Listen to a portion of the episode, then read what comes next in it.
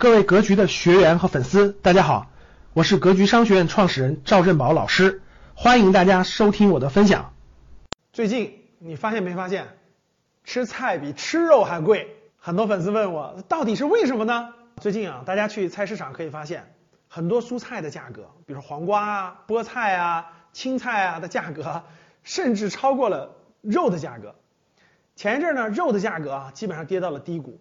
低于了七块钱，很多地方甚至更低。养猪户呢都反映是亏着钱卖的。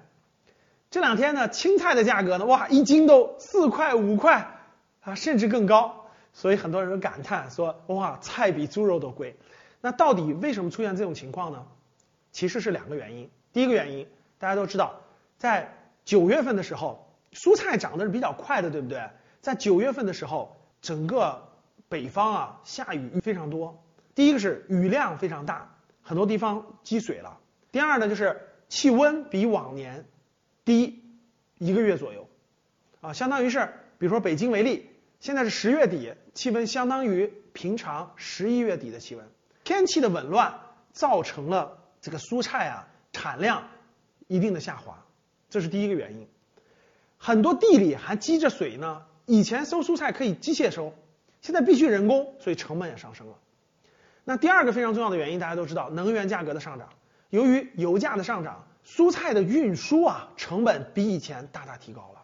所以这几项原因的叠加，造成了我们现在大家可以感受到蔬菜价格上涨了非常多。我看了一个新闻，现在韩国一公斤牛肉啊，就两斤牛肉，大家猜猜是多少钱？一千元人民币啊，可以说。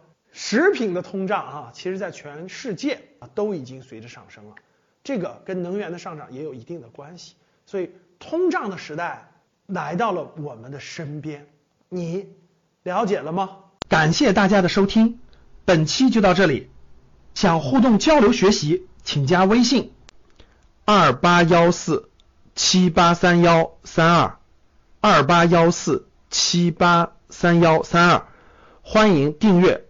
收藏，咱们下期再见。